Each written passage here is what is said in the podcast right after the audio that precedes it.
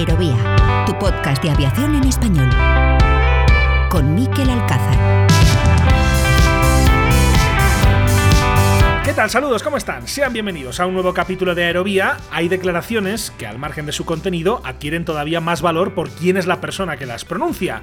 No es nueva la polémica alrededor de las operaciones con un solo piloto, las llamadas Single Pilot Operations, sobre las que se ha hablado mucho, pero sobre las que sabemos realmente poco. Las organizaciones de pilotos, los sindicatos, llevan años criticando el oscurantismo, dicen, con el que los fabricantes y las compañías aéreas, dicen, están diseñando el futuro de la aviación. Aquí en Aerovía hemos sido testigos de los recelos que este tema despierta en los pilotos y en otros profesionales del sector. No gusta que bajo la premisa de la búsqueda de una mayor eficiencia y de una reducción de costes se deje en manos de un solo piloto la operación de aviones de pasajeros, porque eso, explican, sería una grave amenaza para la seguridad, independientemente de cómo avance la tecnología en las próximas décadas. Pues bien, hace unos días le preguntaron en la CNN al consejero delegado de una de las mayores aerolíneas del mundo, la estadounidense Delta, sobre si los avances tecnológicos, como la inteligencia artificial, podrían terminar por reemplazar a los pilotos. Y Ed Bastian, el máximo ejecutivo de la compañía de Atlanta, respondió con esto. Is the risk of AI to our flights and planes and aviation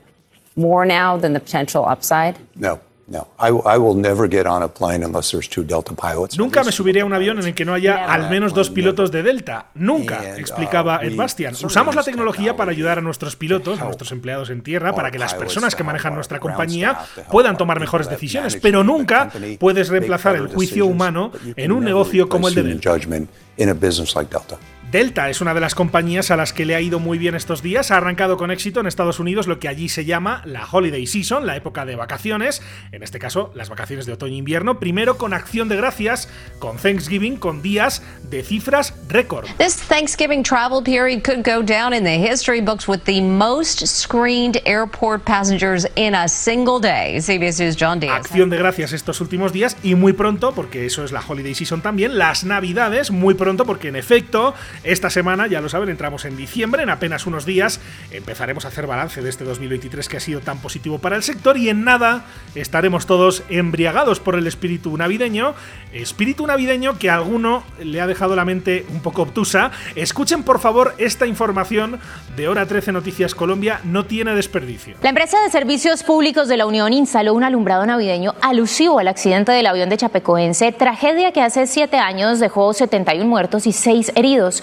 La comunidad expresó su rechazo a la figura. La alcaldía de la Unión emitió un comunicado en redes sociales de lo ocurrido y se tomó la decisión de desmontar la imagen. Desde la alcaldía de la Unión se tomó la decisión de retirar dicha figura del parque principal. Cabe señalar que la intención del decorado navideño no fue herir la susceptibilidad de la comunidad. Asimismo, comprendemos y validamos el malestar que se ha propiciado. Por lo tanto, ofrecemos disculpas y procederemos al retiro de la figura. Los habitantes de la Unión expresaron que no es la manera de homenajear a las víctimas de un accidente. Estamos indignados porque un avión siniestrado fue usado para el alumbrado navideño de este año. Es preocupante que la administración solo desmonte el avión y no dé una explicación del por qué lo usó. ¿Lo han escuchado bien? Si quieren innovar esta Navidad con el decorado, por favor se lo pido desde este micrófono, no hagan lo mismo que en este municipio colombiano.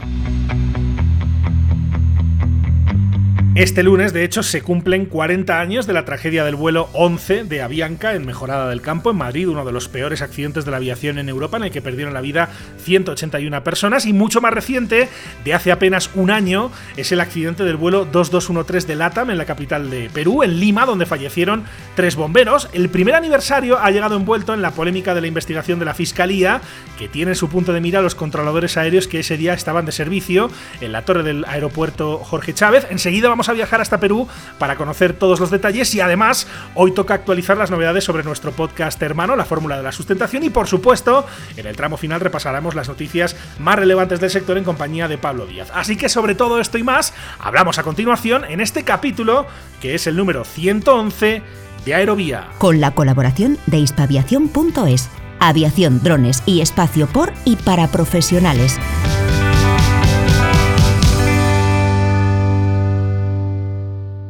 Escuchas Aerovía.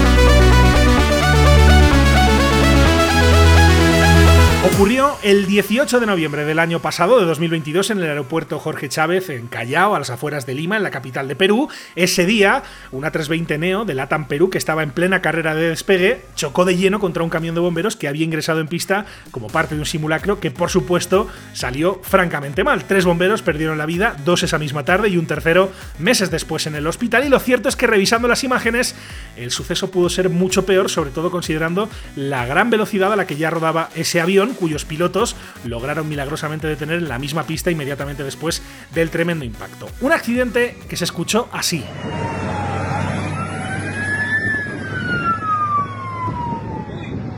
¡Conche su madre!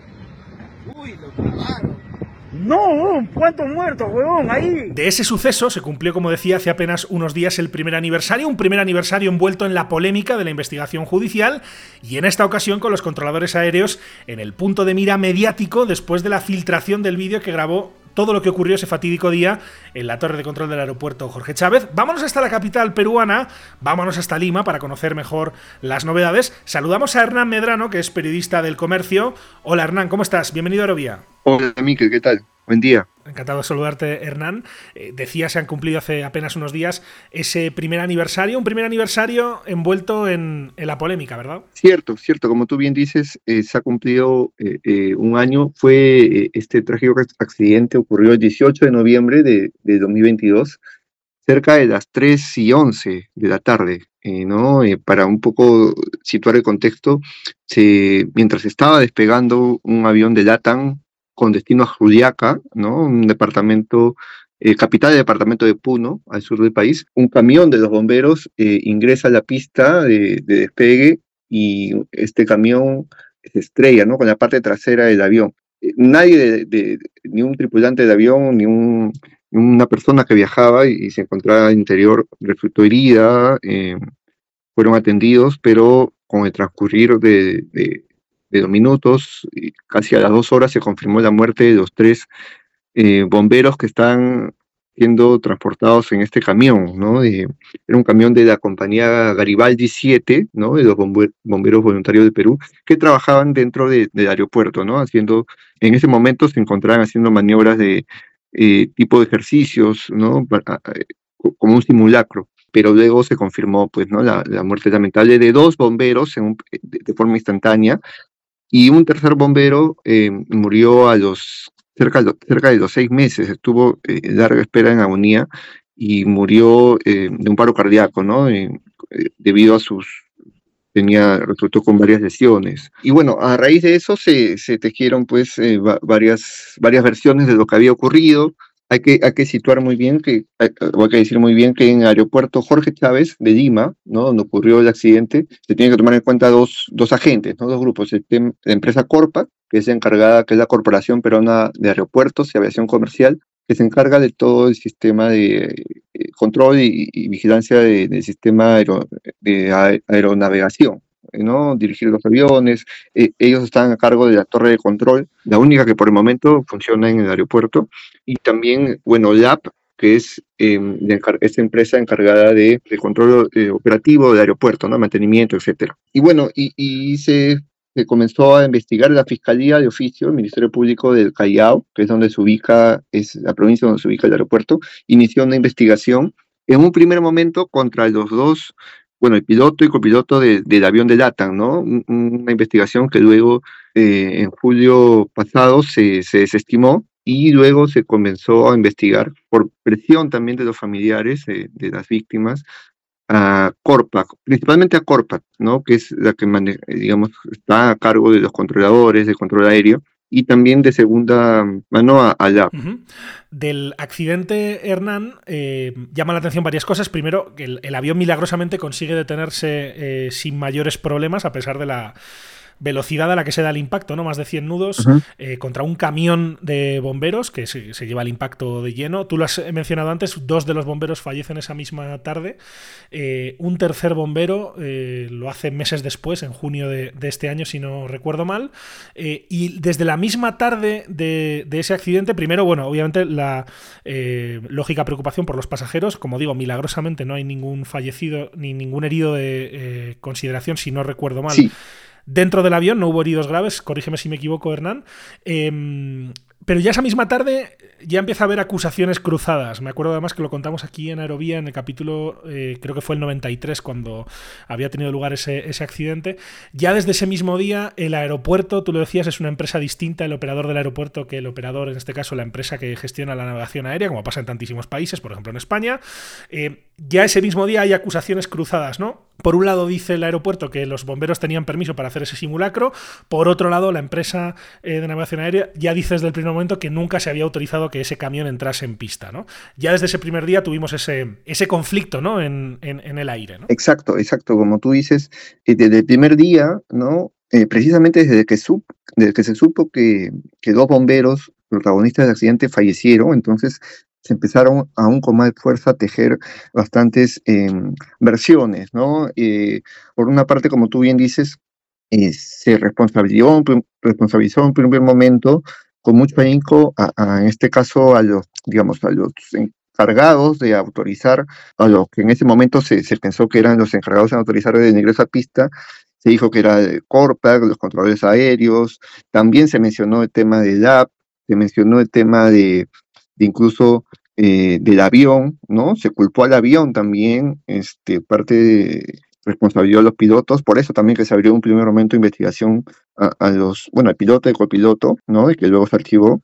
Los familiares también pidieron este, una rápida investigación, entonces em, ese mismo día eh, surgió bastantes, bastante información, ¿no? Sí, como tú bien dices, el, accidente em, fue, digamos, fue controlado, eh, eso sí hay que reconocerlo, fue controlado en, el avión, me refiero, ¿no es cierto? No, no hubo heridos de gravedad, solo personas muy asustadas, por ahí el impacto que fue en la parte casi, digamos, de atrás del avión posterior, incluso eh, en ese lado salió una, una pareja de esposos que, que se fotografió justamente y, tomaron fotos en, publicadas en redes sociales, en Twitter, Facebook, y dijeron de, que se habían salvado milagrosamente, ¿no? Y justo a través de estas fotografías o publicaciones de los pasajeros fue que se fue conociendo más, ¿no? A detalle de lo que había pasado y ellos mismos incluso no sabían con ciencia cierta si, en este caso los bomberos, ¿no? Que están en la otra unidad, este, si estaban heridos, habían fallecido o o contra qué se habían estrellado, ¿no? Precisamente. las imágenes, de, este las imágenes de, del accidente, digo, hablan por sí mismas. Eh, se ve cómo queda el avión. De hecho, un avión que nunca más volvió a volar, obviamente, la 320 Neo de LATAM, la matrícula Charlie, Charlie Bravo, Hotel Bravo. Eh, ese avión queda eh, allí, nunca más vuelve a volar, se desguaza porque queda completamente inoperativo. El camión de bomberos también queda destruido. Hay una investigación técnica posteriormente de la Comisión de Investigación de Accidentes de Aviación, de la que te voy a preguntar después, pero en ese, en ese contexto de diferentes acusaciones, como decías, primero la mirada hacia los pilotos, que además criticó IFALPA, la Federación Internacional de Pilotos de Líneas Aéreas, ya ese mismo fin de semana eh, con una nota crítica contra las autoridades de Perú por haber retenido a los pilotos. Como decía, eso va por un lado, por otro la, investigación judicial, el revuelo mediático y entre tanto, eh, ahora coincidiendo con el primer aniversario estos días, sale a la luz un vídeo, un vídeo que ¿qué es lo que muestra, eh, Hernán? Em, se conocía que había un video, necesariamente tenía que haber un video de la torre de control y de las indicaciones que en ese momento del accidente se estaban dando dentro de esta torre por parte de los controladores, ¿no? los supervisores. Eh, Corpac había informado que había entregado esto, pero no, no se había visto ¿no? en imagen eh, por parte del público en general.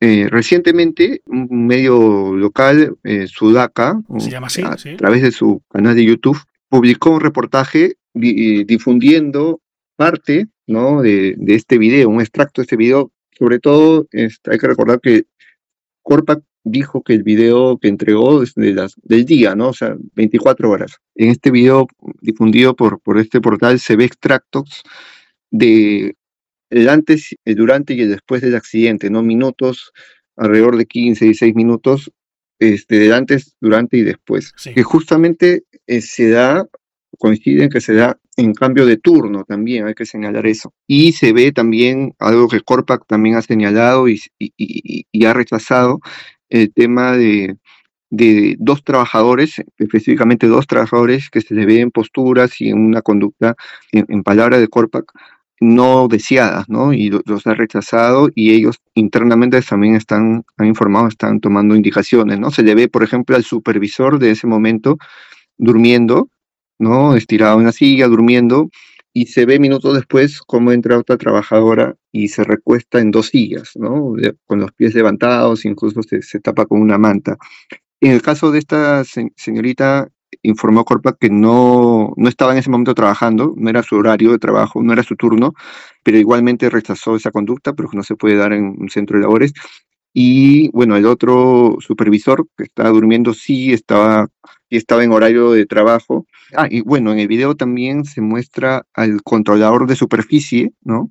Eh, encargado de, de, quien autorizó el despegue, ¿no? finalmente del avión, y a la vez también que se estaba encargando de autorizar el ejercicio. Se oye el controlador dar el permiso para el inicio del ejercicio, más no eh, para el ingreso a la pista de despegue. Es lo que se puede ver en el extracto, ¿no? Como, como, repito, no, no se ve el video entero, solo el extracto, un extracto. Y eh, luego cuando suceden accidentes, bueno, se ve ahí cómo todos entran en estupor, ¿no? En, una conmoción total por lo que había ocurrido y se ve cómo observan por los binoculares, ¿no? Entonces, ya para eso había, entrado la supervisora que relevó a la, persona que, bueno, se, ve en el video que estaba durmiendo, entonces ya, ya estaba en el turno de esta persona.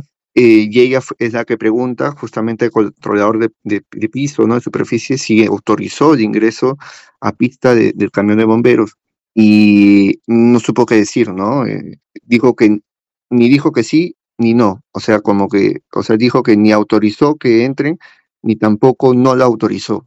Y, hay que saber, hay que decir también que todos están en conmoción por lo que había pasado, ¿no? No se, no se ve corrido el video, hay otro extracto donde se ve al supervisor ya general, eh, digamos de, de mayor rango, encargado del área, preguntar a cada uno, a todos reunidos en ese momento, los que están trabajando, y se oye decir, todos cerrados, ¿no? Ya, ok, todos cerrados. Entonces, acá esa palabra de, cerrarse, ¿no? Es, es muy usada en, un tono confabulador, ¿no? Entonces, de ahí que se infiere en, la nota que, se, que hay una, una predisposición a, a todos tener un mismo discurso, ¿no?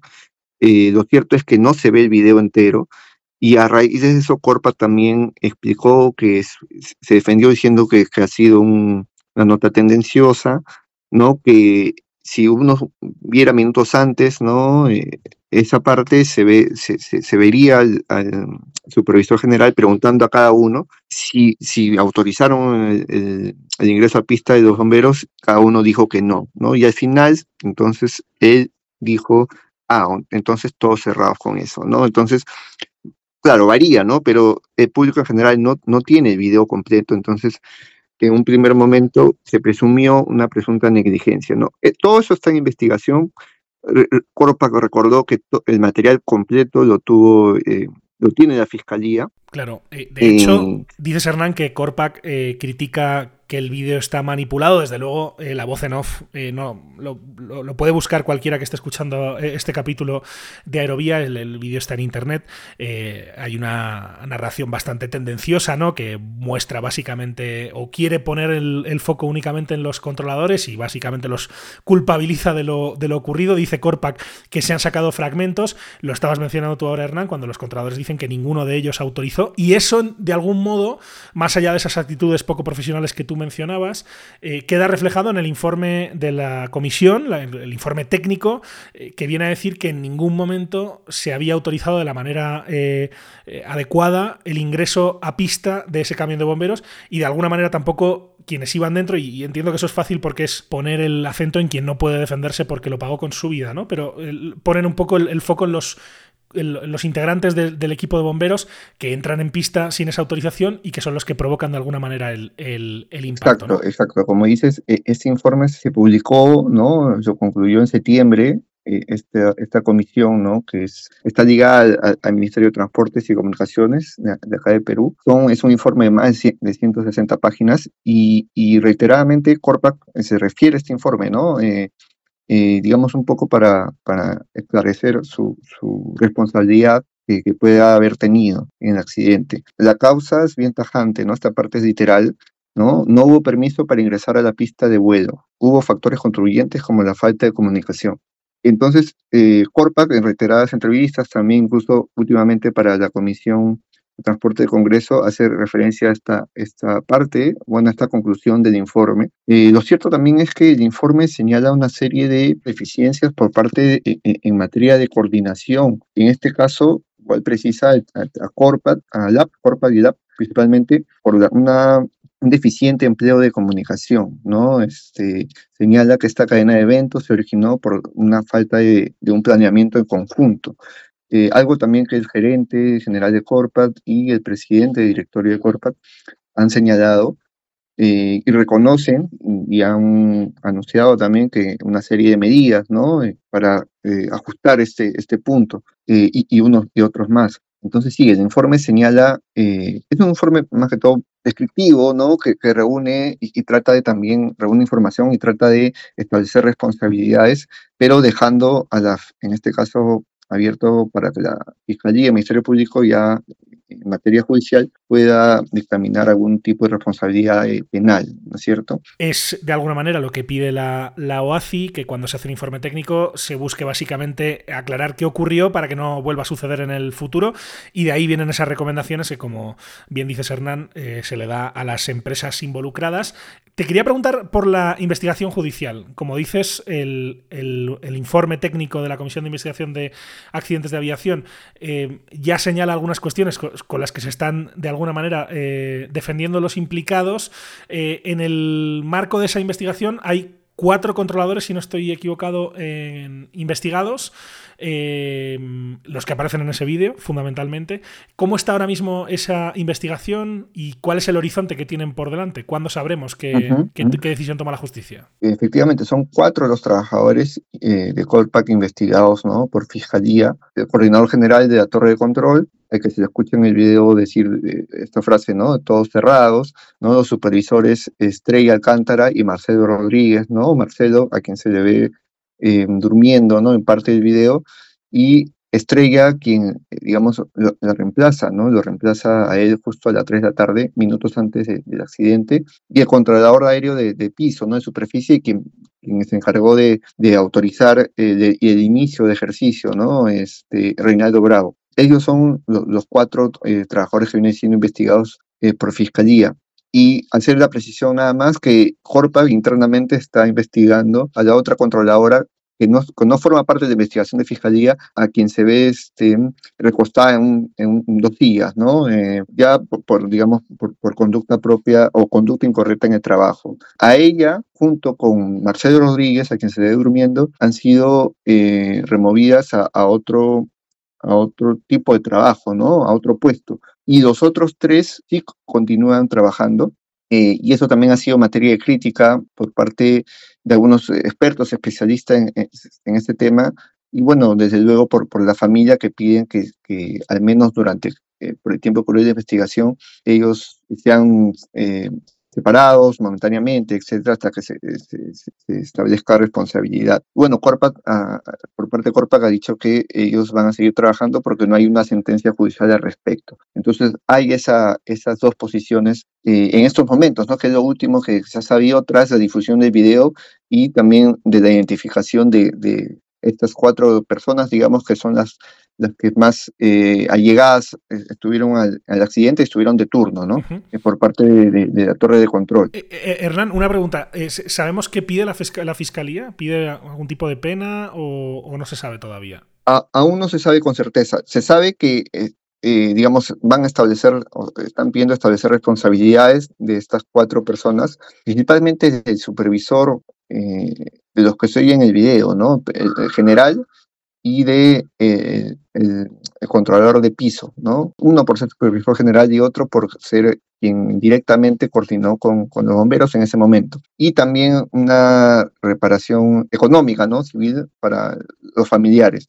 Eh, el monto no se conoce, ¿no? Eso se, imagino que se va a establecer de acuerdo, se, se, se establezcan también las responsabilidades del caso. Eso es lo que se sabe hasta el momento en cuanto a la investigación. ¿no? Una investigación, hay que recordar que se investigaba Corpac de manera general, pero no había eh, una investigación eh, particular, ¿no? A, algún, a un trabajador, a un trabajador en particular. A raíz de todos esos últimos acontecimientos es donde ya se, se ha individualizado el tema de las investigaciones. ¿Sabemos, Hernán, si esto va a juicio seguro, si se puede llegar a un acuerdo eh, entre las partes, em, o quién tiene que decidir finalmente sobre si eh, esa, causa contra estas personas va adelante o no, considerando, insisto, que hay un informe técnico que, dice que no había una autorización de que, para que los bomberos ingresaran en, en pista, ¿no? Y eso coincide de alguna manera con lo que dicen los controladores en, sus declaraciones. Pero, ¿quién, ¿quién decide sobre esto? ¿Quién, ¿Quién va a tener la definición sobre cuál es el horizonte de, estas personas? Claro, hay que recordar que quien está llevando a cabo esta investigación es la Fiscalía del Callao, que no es, digamos, una provincia que está dentro de Lima, pero es una provincia independiente, ¿no? Eh, constitucional. Entonces, al no ser una Fiscalía de Lima, no se tiene mucho acceso e, es la, realidad, a, lo que pueda estar ultimando este, los últimos detalles, pero lo último que se conoce es lo, que te he mencionado, eh, la inclusión de, estas personas, y sí, bueno, finalmente el Poder Judicial va a ser quien, quien decida, este, no se tiene un tiempo previsto, ¿no? Esto ya se, se ha prolongado por un año, ¿no? El tema de investigación, pero bueno, eh, habrá que esperar que se esclarezca y, que realmente se determinen las responsabilidades eh, del caso, ¿no? Eh, la última palabra la va a tener el, Poder Judicial. Todo esto además se da en un contexto, Hernán, en el que el aeropuerto de Lima está en medio de una ampliación importante. De hecho, los bomberos supuestamente estaban haciendo ese simulacro ya previendo las operaciones que va a tener el aeropuerto cuando em, ya opere, digamos, con la capacidad plena de sus dos de su nueva pista, las dos pistas paralelas, la nueva terminal que se espera abrir en 2025. ¿Qué ha cambiado en este año en el aeropuerto? Si ha cambiado algo. Eh, bueno, como tú bien dices, hay un, trabajo que se viene haciendo para, para poder aperturar, bueno, concluir los, los trabajos, eh, más que todo ultimar detalles de lo que se ha denominado el nuevo aeropuerto, ¿no? En realidad es uno solo, sino que es otra parte, se va a ampliar muchísimo más el aeropuerto eh, y va a permitir que el flujo turístico o, de personas, ¿no? Que tanto internamente como, como del extranjero, eh, aumente eh, tremendamente. Pero esto ha tenido en el último tiempo muchas, muchas trabas, ¿no? por el tema de accesos al aeropuerto. Esto también está ligado directamente con, las obras eh, que se están haciendo de la, la, línea 2 del metro y sus extensiones que van a tener estaciones justamente en el aeropuerto. Se están demorando estas obras y por consiguiente también la apertura, ¿no? El inicio de operaciones del nuevo aeropuerto también se está prolongando. Hay un tema también de ultimar detalles eh, con la, torre de control, ¿no? Eh, la nueva torre de control, el tema de, de, personal, justamente este tema de, de, de, Corpa, que el accidente, ha hecho un poco que el MTC ultime detalles y afine y no se lance a aperturar aún el, tema del nuevo aeropuerto, ¿no? Actualmente solo hay una, solo hay una torre de control, ¿no? Eh, el mismo ingreso es por la avenida Fawcett, y la idea es que este, este nuevo aeropuerto y el nuevo ingreso también disminuye un poco el tráfico tremendo que, que hay en, la avenida Fawcett, ¿no? que conecta justamente el Callao, el aeropuerto con la zona sur de Lima, ¿no? Eh, digamos las zonas más turísticas, eh, bueno, como Miraflores, eh, este, San Isidro, Barranco, donde también está una mayor oferta de, hospedajes y, hoteles. El accidente es, sin ninguna duda, Hernán, uno de los motivos por los que eh, la apertura de las nuevas instalaciones pues seguramente se va a hacer con mucha más cautela, eh, pero no es el único cambio ¿no? que, se ha producido o la única consecuencia que ha tenido. También ha habido eh, modificaciones, y con esto terminamos, si te parece, en el lado de la empresa que gestiona la navegación aérea, en el caso de Corpac, ¿no? Claro, sí, como bien dices, esto, digamos, como parte también de las recomendaciones y conclusiones a las que llega el informe de la Comisión eh, de Accidentes Aéreos, ¿no? Corpat ha anunciado, incluso el ministro de Transportes también, una reorganización total de la empresa, ¿no? Que ya, eh, de acuerdo a lo que han indicado, ya se inició, ¿no? Con, digamos, un cambio en toda la, prácticamente toda la plana gerencial, ¿no? Este, son 10 gerencias y más de 20 jefaturas. Ha, anunciado también un mayor número de controladores aéreos, pensando también en el, en el tema del nuevo aeropuerto y una, mejor, una mejor gestión de, de fatiga, ¿no? Que, que, este punto también es eh, un punto que, que, viene considerando Fiscalía, que un Corpac sí tiene un buen manejo de fatiga, sino, eh, digamos, por parte de sus trabajadores, cumplen los horarios, etcétera, pero bueno, quieren emprender acciones para mejorar aún más esta gestión. En un primer momento también se, se, se dijo que los controladores, ¿no? los que estaban en ese momento de torre de control no estaban estaban haciendo horas, horas extras eh, y no estaban plenamente bien de sus facultades, etcétera, ¿no? Como, como recuerdo, todo eso está siendo evaluado por Fiscalía, está, es parte de una investigación y ya se eh, darán las conclusiones del caso, ¿no? Esas son las tres, los tres puntos y los tres cambios o acciones emprendidas por, por Corpac eh, y también que vienen siendo supervisadas por, por el MTC, ¿no? el Ministerio de Transportes y Comunicaciones de, de Perú. También se, se ha gestado, indicaron, eh, talleres para los controladores, incluso un, contingente, un personal eh, de controladores fueron enviados a España también para capacitarse. Un tema también de, de manejo de horas extras, ¿no? Como vuelvo a recordar, para esto van a destinar mayor, mayor eh, personal de, de control aéreo, ¿no? Se va a duplicar las, las becas, las, los puestos para, para este personal, es lo que ha anunciado Corpat, y también, vuelvo a repetir, con miras a, a llenar las plazas para el nuevo, eh, para operar el nuevo, el nuevo aeropuerto, ¿no? La nueva pista. Uh -huh. Esos son los principales cambios, Miquel. Uh -huh. Pues es un accidente sin duda muy interesante desde el punto de vista de los profesionales del sector. Siempre que la justicia actúa en este tipo de casos, pues se mira mucho con lupa.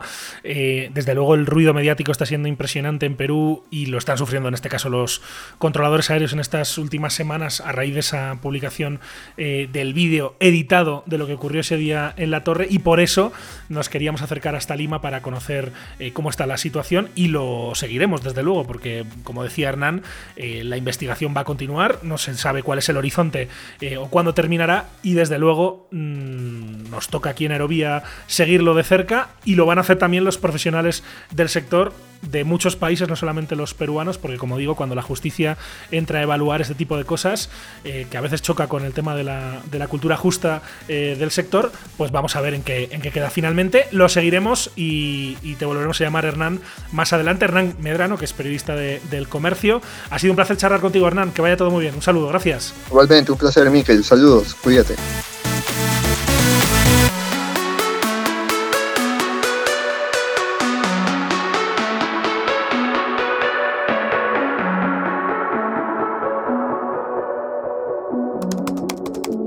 ¿Quieres contactar con nosotros?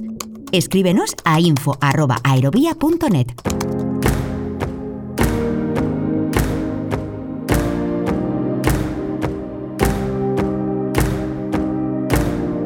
Conoce el mundo del transporte aéreo de la mano de sus profesionales.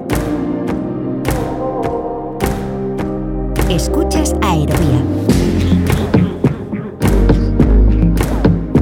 Momento de asomarnos a nuestro podcast hermano aquí en Aerovía. La fórmula de la sustentación en colaboración con Aerovía. Es el nombre de este podcast que dirige y presenta el periodista y piloto de helicópteros Aniol Jodar. Hola Aniol, ¿cómo estás? Bienvenido a Aerovía. Muchas gracias, hola Miquel, ¿qué tal? Encantado de saludarte como siempre Aniol. Nos Igualmente. toca actualizar, que hace ya eh, semanas que no, que no charlábamos, eh, del último capítulo que has publicado en la fórmula de la sustentación, en el que charlas con Paul Sastra. ¿Quién es Paul? Cuéntanos. Bueno, pues eh, mira, es un capítulo para mí muy chulo porque Paul...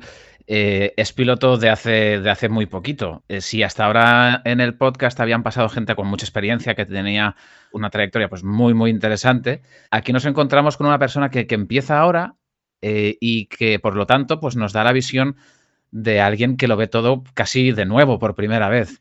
Y bueno, esa visión para mí es, es muy importante, ¿no? Porque se conecta con, con, la ilusión, con, con esas ganas que, que, todos tenemos cuando empezamos. Y, creo que también es, es importante que, que, los oyentes pues, descubran o reconecten con esa faceta. Con el añadido que si entre los oyentes hay alguien que se está pensando la posibilidad de ser piloto, creo que Paul les va a dar muy, muy buenos consejos. Eh, me preguntas quién es, pues Paul, eso, ahora es piloto, pero él era nada menos que portero de balonmano, tiene eso, te iba, eso te iba a decir, eso te iba a decir, pues estás hablando de que es un, es un eh, piloto que se está iniciando en el sector, pero pocos pilotos me imagino que hay en el sector que se han dedicado profesionalmente a un deporte, ¿no? Y en este caso al, al balonmano, Paul, un deporte del que, del que vivió como profesional durante unos años y lo, lo, aparca, digamos, cuelga las botas, como se suele decir, para dedicarse a ser piloto. ¿no? Exacto, él era portero en el Granollers, eh, también... Eh, estuvo jugando en Francia y el balonmano era su primera gran pasión. O sea, él es un chico que desde pequeñito ha estado bajo los postes de la portería y que adora ese deporte.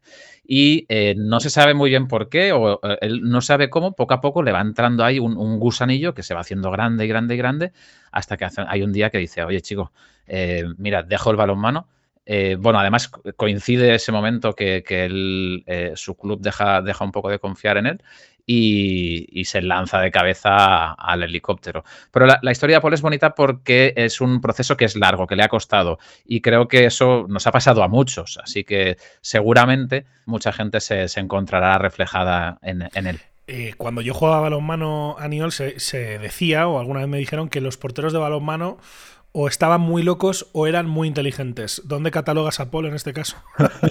bueno, mira, yo la, primera pregunta que le hago es si, si él tiene miedo. Eh, porque, o sea, si, si, la palabra miedo existe en su vocabulario, porque, mira, yo, yo también he jugado balonmano, ni siquiera tan como, como deporte escolar, a mí me gustaba mucho y, ostras, el, el tipo que se tiene que poner ahí a recibir balonazos a 100 kilómetros por hora, a 4, a 4 metros o menos, es, hay que tener unas agallas muy, muy grandes. ¿eh? Así que no lo sé, todavía no lo sé si es, si, si, si es lo que decías eh, de tonto y muy inteligente, pero desde luego coraje y y, un montón de talento requiere. Vamos a escuchar, si te parece, Aniol, algunos fragmentos de esta conversación que tienes con Paul Sastre. Sí que es cierto que es bastante más profesional el balonmano allí que, aquí en España, pero yo tenía mañanas que no entrenaba. Y las mañanas que no entrenaba, en mi cabeza pensaba, tío, que te estás aquí. Cierto que está en una burbuja, que era muy cómodo mi situación, que yo podía aguantar allí hasta que pues mi vida física aguantase, pero que me quemaba el tiempo. Yo estaba en las mañanas, no sabía qué hacer, me leía libros enteros por las mañanas, estaba jugando a la Play horas, porque no entrábamos alguna mañana y me quemaba y notaba que, que, que, me estaba pasando el tiempo y que yo tenía una cosa pendiente que, lo había dejado antes de irme a Francia. Y fue este mi cambio de chip, de digo, pues mira, mm, yo esto de vivir solo para balonmano, pues no me llena.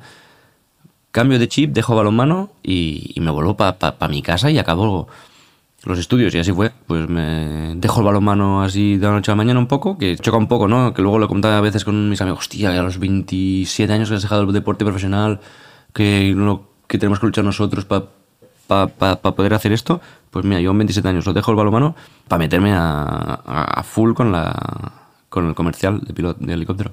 Uh, cabe decir que he tenido mucha suerte al poder entrar aquí hacia de tripulante EMS con el SEM en Cataluña. ¿Por qué? Porque me permite acabar una licencia que me quedan horitas con, con el 22 y acabar los exámenes eh, prácticos, de conocer ya unos pilotos que de inicio no hubiera conocido. De manera que estos pilotos conocen a gente, te ayudan, te pueden asesorar muchísimo, que es por eso estoy súper agradecido ¿no? de conocer un poco de antemano el mundo aeronáutico que, que cuando sales de, de la escuela es que no tienes ni idea. Conozco muy poco. No, no, no puedo tirar un Sí que sé mi utopía y todo lo pesca, pero lo comparo a veces cuando me preguntan como, salvando las distancias, ¿eh? como un camionero, ¿no? A, a mí me gusta volar. Pues un camionero le gustará conducir, supongo, y le da igual qué lleva detrás. Pues yo hago un poco lo mismo. A mí mientras me dejan volar mis horas, para arriba, para abajo, y, y la operación ahora mismo, como no tengo ni idea, me da absolutamente igual que de aquí 5 o 10 años pues te puedo terminar, pues no, mira, prefiero uh, carga externa porque lo disfruto mucho más. Pero es que ahora no tengo ni idea. Ahora mientras me dejan volar una máquina y hacer horas, pues soy el tío más feliz del mundo. Un par de detalles, eh, Aniol, de esa conversación que te quería preguntar como oyente. El primero es, eh, habláis de ser tripulante EMS. Eh, que es la figura con la que él se engancha todavía más al, mundo del helicóptero. Eh, ¿En qué consiste esto para quien no lo sepa? yo, en mi caso no tenía ni idea de que existía esta posición. Mira, yo, yo, me tengo que disculpar porque a veces, bueno, también es cierto que este es un podcast que empieza siendo muy dedicado a, la gente que conoce los helicópteros, pero cada vez me doy cuenta más que se va abriendo a, gente que es curiosa y a veces quizá el, algún término muy concreto pues no lo conoce todo el mundo y quizá este es uno de ellos. Eh, tripulante EMS eh, M significa Helicopter Emergency Medical Service, por lo tanto, es un tripulante que está en un helicóptero de emergencias médicas. Y la normativa desde hace unos años exige que como tiene que ir siempre un piloto y si no va un copiloto, es decir, una persona con licencia habilitada y demás, va un tripulante EMS. Esa persona se sienta en el asiento del copiloto y, hace algunas funciones de asistencia pues, en la navegación, en las comunicaciones, en la detección de obstáculos, en las fases más importantes de, un vuelo de un helicóptero sanitario, como es el aterrizaje a, un lugar que, no, que desconoces, ¿no? a un sitio de un accidente.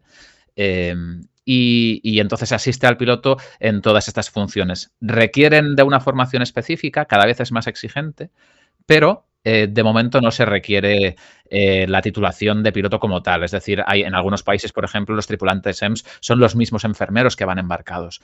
En, España eh, eso no es muy frecuente y, hasta ahora la tradición era utilizar estudiantes o gente con una licencia muy reciente para empezar a rodarse. Hablas además de un tema que creo que es súper interesante en el ámbito de los helicópteros y cada vez más en, otros ámbitos del sector aéreo, que es el tema de un solo piloto versus dos, ¿no? que algún día seguramente lo podemos lo podemos conversar más a detalle. Sí. Em, eh, porque aquí estamos hablando de eso, de una figura que ayuda, pero que entiendo que no puede tocar los mandos, ¿no? Eh, sí, aquí hay mucha controversia al respecto.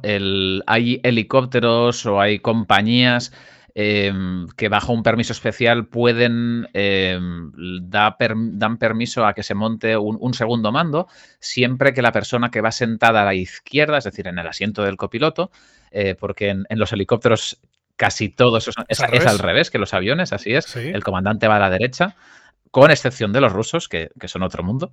entonces, el que va a la izquierda, eh, pues eh, si es un tripulante pero tiene licencia, eh, se, puede instalar siempre que haya permiso esos mandos. En principio, efectivamente, tú no los puedes tocar.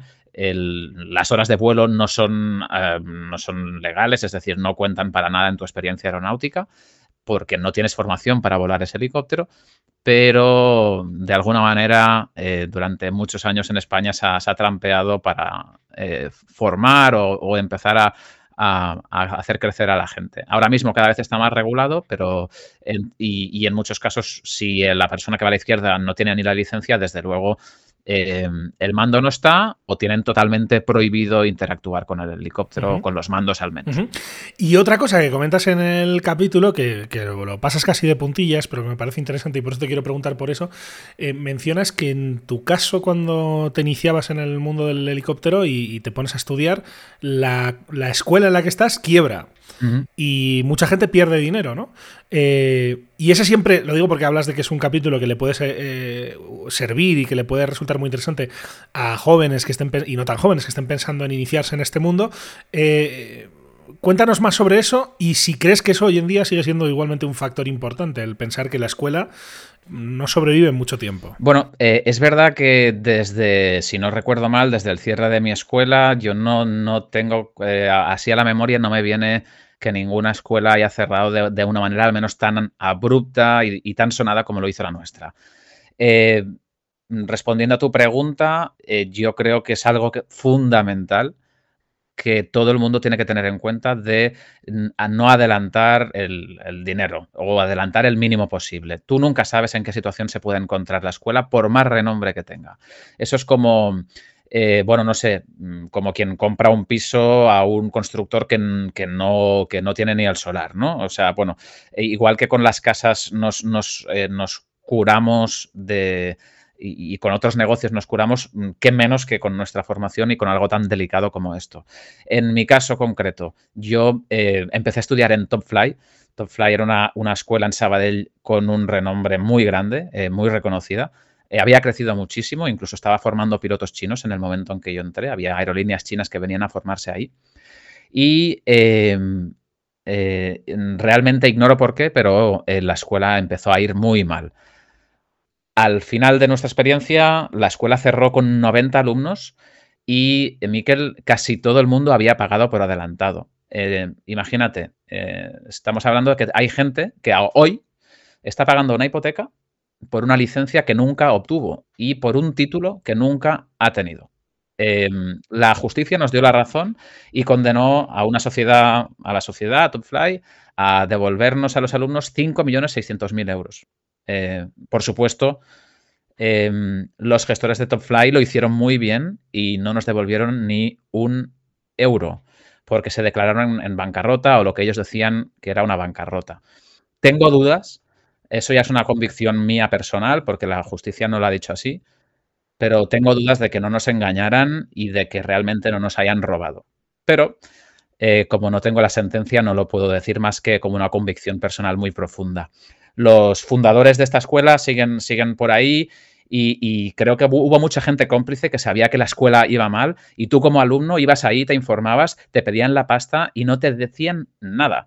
Eh, supongo como una manera de intentar reflotar la escuela, ¿no? Pero imagínate, o sea, enfrentarte a una persona, a un piloto, a un comercial que te vende el curso, que sabe que la escuela está a punto de cerrar y, te pide el dinero y tú lo pones y luego te quedas sin nada, es una, es una sensación eh, muy, en fin, por lo pronto, muy, por, por lo menos, muy, muy frustrante. Me lo puedo, me lo puedo imaginar y, en fin, creo que ese, ese caso evidentemente sí es eh, muy llamativo, ¿no? Y mucha gente eh, salió mal parada, como bien decías, de, de, aquel cierre. Y lo mencionabas y por eso te quería preguntar, eh, Aniol, por, por esa experiencia. Este, este, esta confesión la haces en el capítulo 4, uh -huh. que es esta entrevista con Paul Sastre. ¿Qué esperamos para el siguiente? Sí, yo no soy el protagonista y a veces comparto cosas, pero lo importante, desde luego, es el, el entrevistado y, y quien, quien me acompaña, que es la gente que sabe. En el siguiente me acompaña una persona también es interesantísima, es, es Laura Monclús. Es piloto eh, de helicóptero, es ingeniera aeronáutica uh -huh. y, es que ha trabajado en todos los lugares del sector, Miquel. Eh, ha sido ingeniera, ha trabajado como piloto, eh, sobre todo en incendios forestales, ha trabajado en AESA y, y, ahora nada menos que trabaja en Airbus, en Airbus Helicopters, en la oficina de diseño de helicópteros. Así que tiene una visión del sector tan amplia, tan completa, que, que su, su, capítulo es interesantísimo porque ofrece una visión uh, muy global y muy pocos la tenemos. Muy bien. Y además de eso, pues Laura tiene una experiencia personal muy, muy interesante, eh, un, una vida que, que, vale la pena escuchar y sobre todo también al final del, del capítulo comparte una vivencia muy difícil que creo que nadie debería de, de no escuchar porque vale mucho la pena. Es hablar de la muerte de un compañero y lo dejo ahí para cuando salga el capítulo. Que hablaremos desde luego. Además a Laura la conocemos aquí en Arovía, que ya hablamos con ella cuando creo que en aquella época estaba en, en la ESA. Hablamos eh, hace ya más de dos años, así que será desde luego muy interesante escuchar todo lo que te cuente en ese podcast que se llama La Fórmula de la Sustentación, que presenta y dirige Aniol Jodar. Aniol, como siempre, un placer. Gracias por todo. Hablamos eh, pronto. Un abrazo. El placer es mío. Gracias, Miquel. Cuídate. Chao.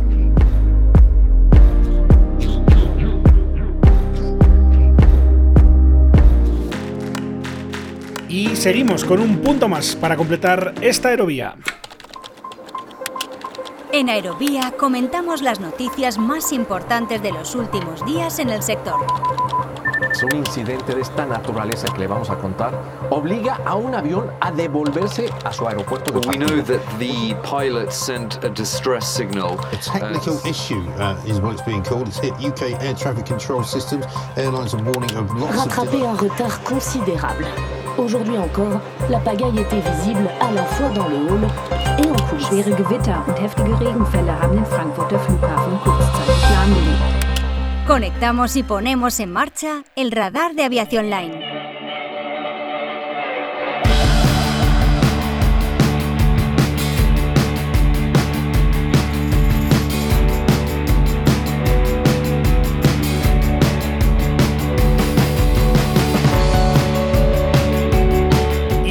Capítulo más aquí en Aerovía. Cerramos, como siempre, poniendo en marcha el radar de Aviación Line con el director editorial de Aviación Line, que es Pablo Díaz. Hola Pablo, ¿cómo estás? Bienvenido a Aerovía.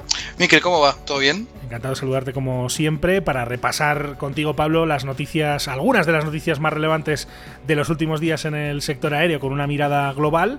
Y no sé si estás de acuerdo que en estas fechas que quizá en el resto del mundo pues eh, son fechas corrientes, pues hay que mirar al principal mercado aeronáutico del mundo, que es Estados Unidos, porque allí ha tenido lugar Acción de Gracias, Thanksgiving, es algo así como la Semana Santa, eh, y no me refiero a, a, que tengan el mismo significado ni mucho menos, sino a que tienen fiesta los estadounidenses el jueves, muchos tienen jueves y viernes, por tanto juntan cuatro días de vacaciones y se, eso quiere decir que se mueve mucha gente de, de sitio porque es una fiesta muy familiar. Total. Eh, y eh, en este caso eh, es una noticia que es que no ha pasado nada, ¿no?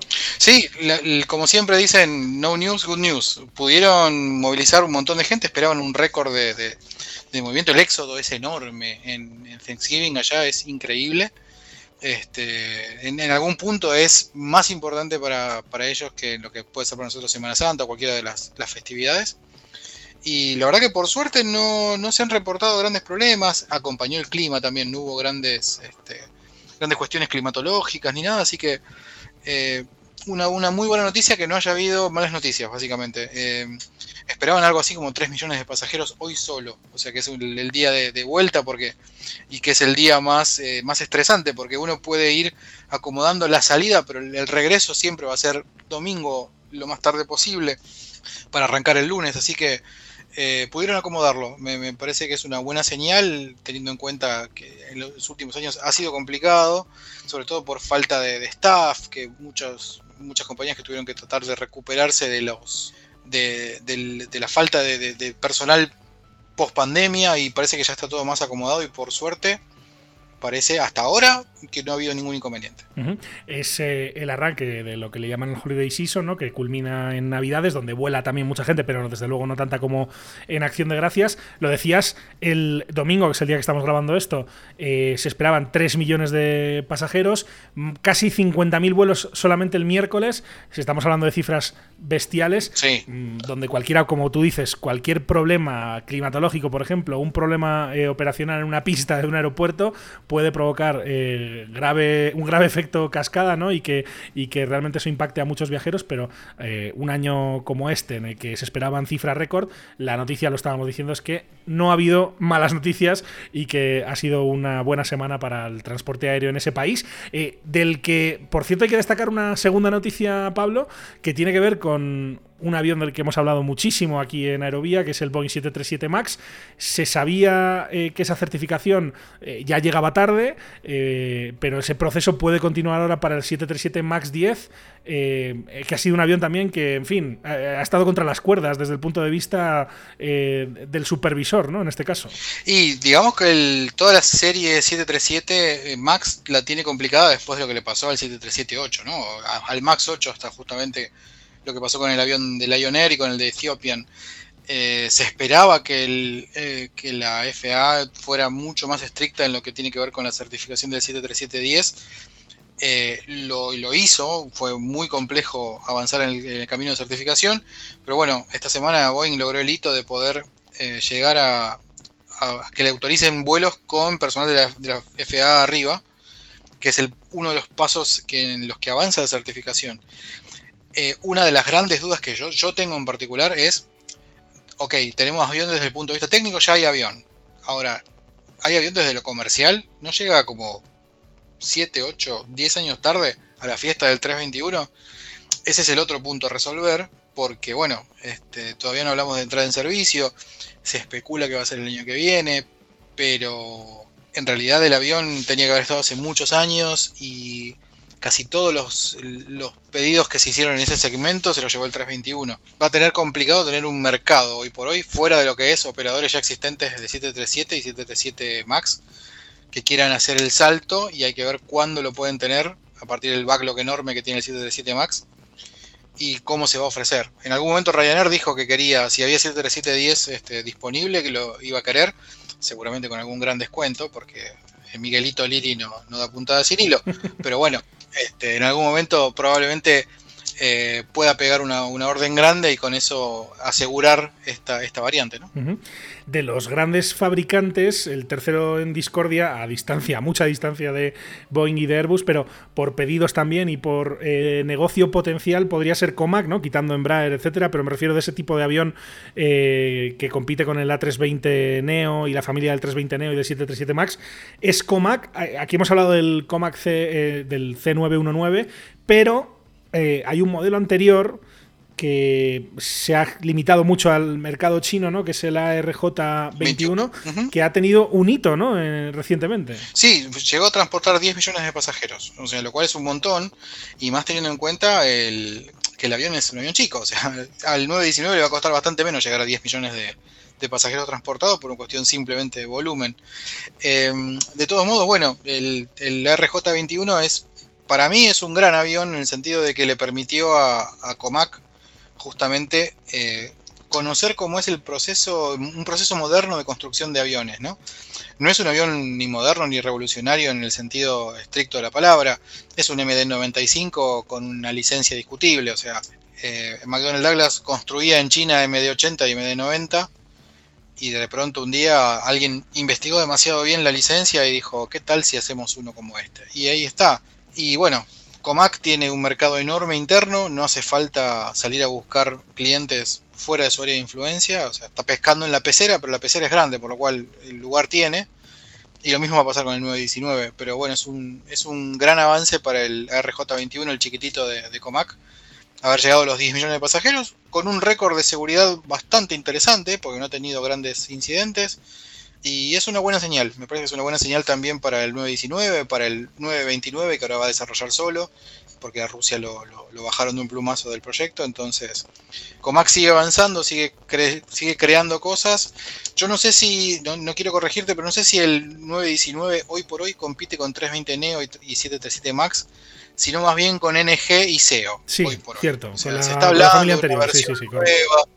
Claro, está hablando de una versión nueva con nuevos motores, como yo, mejor eh, performance aerodinámica y todo. Pero bueno, en realidad, y esto es algo completamente personal y lo digo yo, eh, lo más probable es que haya, como hay pocos 737 Max para desarmar en China, capaz que ese desarrollo se les han se les eh, retrasó un poquitito, porque la ingeniería inversa necesita de un avión desarmado. Pero bueno, detalles, son cosas que especulaciones que tengo yo nomás. Eh, me refería en realidad, eh, tienes toda la razón, ¿eh? Eh, tecnológicamente es un avión seguramente no tan avanzado como, como estos otros, pero eh, me refería al segmento de mercado, ¿no? Al narrow body de ese, Ah, de ese número de pasajeros aproximadamente. Sí, sí, asiento contra asiento, sí, mismo mercado. Exacto. Pero, pero me parece muy bien que lo maticemos para que quede súper claro. Y además hablamos de un avión que, según tengo entendido, y también corrígeme si me equivoco, eh, en este caso el fabricante chino no tiene previsto ni certificar ni por EASA ni No, por la FAA. Así que se va a quedar donde está. Exacto. En absoluto, no, no, no quieren directamente, porque además hay un tema que, que es importante. O sea, no solamente certificarlos en, SA en EASA y en FAA es bastante complejo, es caro y demás, y además, ¿cuáles son los clientes que elegirían un CD919 teniendo el alcance del instrumental eh, occidental? Muy pocos. Y después, la complicación logística que crea darle soporte a esos aviones. Entonces, eh, lo más probable es que, que China, con el mercado interno que tiene, que es inmenso, ni siquiera le haga falta ir a buscar eh, mercado afuera. Tal vez quiera conquistar algo del mercado africano, pongámosle, pero no creo. Más teniendo en cuenta que hoy por hoy Embraer y Airbus con lo- los 220 están ingresando al mercado africano. Tal vez algún país relativamente cercano a nivel ideológico pueda quererlo y tenga algún buen algún buen este algún buen acuerdo, pero el soporte es una de las, las cosas más complejas y yo no veo a Comac abriendo un centro de MRO en Florida, la verdad, honestamente. Para el 919, ¿no? Que habrá que ver qué pasa el día de mañana, porque desde luego, si algo tienen claro tanto en Boeing como en Airbus, es que en algún momento Comac va a ser un actor también global. En algún momento pueden ser unas décadas, ¿eh? Pero Sí, que, eh, sí, sí. Y, ahí, y ahí está también ese, ese sueño húmedo de algunos de ver algunas low cost, eh, por ejemplo, europeas, una Ryanair, por ejemplo, con aviones made in China, ¿no? Eh, fabricados en China. Si eso puede ocurrir o no, desde luego, con este avión, no. Voy con 50 pesos a que no, por lo menos no en mi, no en mi vida, en mi tiempo de vida, seguramente. Bueno, vamos a saltar de Estados Unidos, hemos pasado por China y ahora vamos a Europa porque ha habido una noticia, eh, bueno, no, no sé si muy relevante para el contexto global de la aviación, pero desde luego lo es como síntoma del, del momento que viven ahora mismo las compañías aéreas, que es que Finnair ha cancelado su préstamo con el Estado finlandés. Sí, exacto. Devolvió 400 millones de, de euros de, de- de préstamo y eso le permite también, digamos, eh, sacarse encima los contralores que tenía el gobierno finés sobre la compañía. Este, que fue lo mismo que hizo Lufthansa en su momento cuando devolvió la asistencia que recibió por, por, la, por la pandemia y eso le había dado un asiento al Estado alemán en, en el directorio. Eh, atrás del, del- del maletín con dinero dijeron, bueno, la puerta es por allá, señor, y se lo llevaron, sacaron de encima y pudieron sí, eh, digamos, retomar planes de expansión y demás. Yo creo que más allá de que la movida, eh, digamos, a nivel financiero para Finer es importante haber sacado el préstamo encima. Lo que más buscaban era una cuestión de, de independencia en las decisiones. Entonces, eso también es parte de ese crecimiento que, que, que Finer quiere y además este, en un contexto muy complejo, porque Finer tuvo un- una merma muy importante en su red de larga distancia, sobre todo Asia, con el cierre del espacio aéreo ruso. Ujú. O sea, se le complicó muchísimo el... La, el- la mayor el- perjudicada, ¿no? es la mayor perjudicada, sí, porque el, por el tipo de operación de Hub, Hub and Spoke y por las rutas que tiene, no había forma de que lo pudiera evitar. Mejor dicho, sí la hay, pero sumándole muchas horas de vuelo, Y dinero. con lo que se encarecen los costos y demás, es, es muy largo y es muy complejo y por suerte Finera ahora pudo, pudo salir del atolladero y, y recuperar poder de decisión. Más que nada. Es eh, sin duda un síntoma de que el- la pesadilla de la pandemia, también desde el ámbito financiero, va quedando atrás, que las compañías aéreas puedan ir devolviendo el dinero que en su momento los estados le prestaron eh, y los bancos también, ¿no? Para poder sacar adelante esa época de tanta dificultad. Y de economía se ha hablado mucho y seguramente es uno de los, o si no el gran factor en el ámbito de político en las últimas elecciones y ahora saltamos a Argentina, Pablo.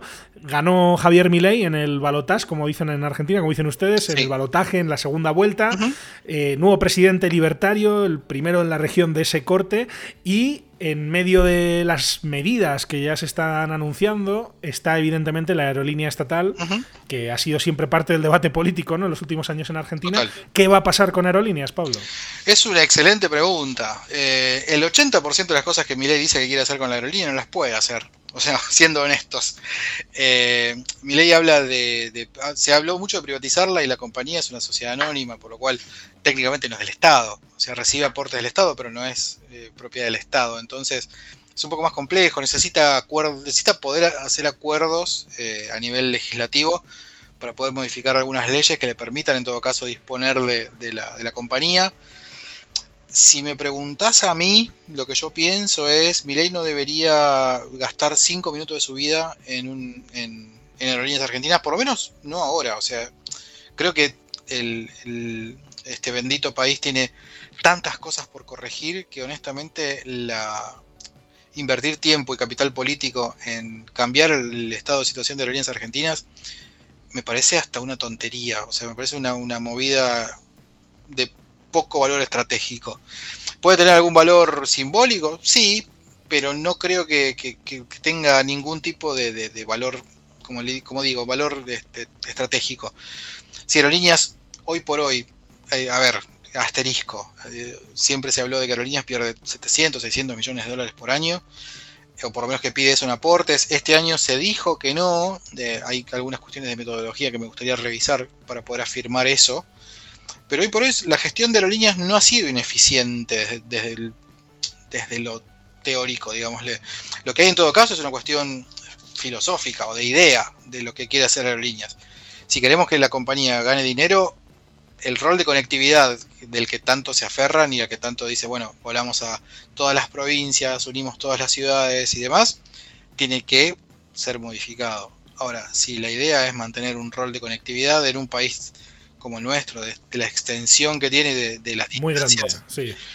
creo que tenemos que acostumbrarnos a pensar que Aerolíneas no va a ganar dinero. El gran problema que tenemos hoy por hoy es que en el debate público la gente quiere que Aerolíneas eh, vuele a todos los días a todas las provincias, eh, sirva cuatro comidas calientes en A380 y gane plata. Es una u otra. O sea, lamentablemente no hay un punto medio ahí. El tema es que la discusión esa no se pone sobre la mesa cuando debería ponerse yendo mi ley, me parece que de repente la idea de dársela a los trabajadores es básicamente hablar de un cierre, porque obviamente que sin aportes del Estado la compañía va a tener difícil sobrevivir, eh, o bien se hace, digamos, se hace rentable volando únicamente a destinos que lo son y compite con los operadores low cost, por ejemplo, en una- con una estructura de costos completamente distinta. Tengamos en cuenta que Aerolíneas tiene todo adentro. Handling, MRO, mantenimiento, eh, todo. Todo. Su soporte de operaciones es interno. Entonces, es un, es un elefante. ¿sí? O sea, hay que ver cómo, cómo sigue, ¿no? ¿Qué sé yo? Habrá que ver qué pasa. Hoy, a 10 días, un poco más, a 14 días de que asuma mi ley, este país está tan, tan bonito como hace dos semanas. O sea, vamos a ver qué pasa. Es un tema súper interesante, sin duda, y yo creo que además teniendo aviación online eh, y teniendo a ti, Pablo, aquí en Aerovía, yo creo que amerita, eh, da, da de sí que hagamos un un capítulo específico de aerolíneas, una compañía tan importante en el continente, tan histórica como, como ella, ¿no? Y que tiene unos desafíos tan grandes, creo que merece la pena que, que, lo hablemos en algún momento, ¿vale? Así que te emplazo a que hagamos un capítulo eh, sobre aerolíneas argentinas que creo que sería súper interesante para todos nuestros oyentes. Son las historias que hemos traído a esta edición del Radar de Aviación Line. Hemos estado o hemos hablado de Estados Unidos, Thanksgiving, el 737 MAX 10, eh, Comac en China, Finer en Europa y ahora hablábamos del futuro de aerolíneas argentinas. Pablo, como siempre, un placer charlar contigo con Pablo Díaz, que es el director editorial de Aviación Line, en el siguiente capítulo más. Un abrazo, gracias. Abrazo grande, buena semana.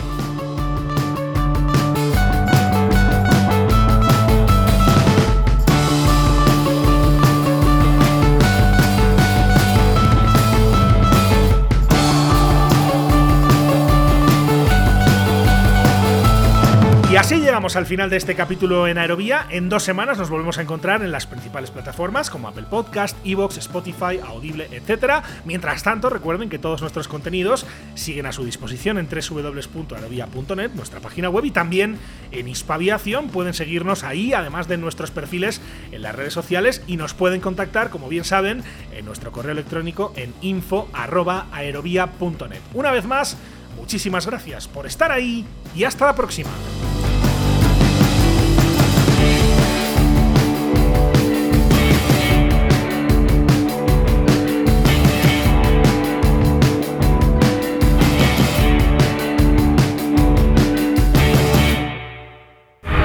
Cal clear for takeoff, runway 36 Aviación civil, aviación militar, aviación general y deportiva, drones, espacio. ¿Quieres estar al tanto de lo que ocurre en el sector? No olvides seguirnos en tu plataforma favorita. En Apple Podcast, Spotify, Evox, Podbean, Tuning y más. Busca Aerovía, tu podcast de aviación en español y suscríbete.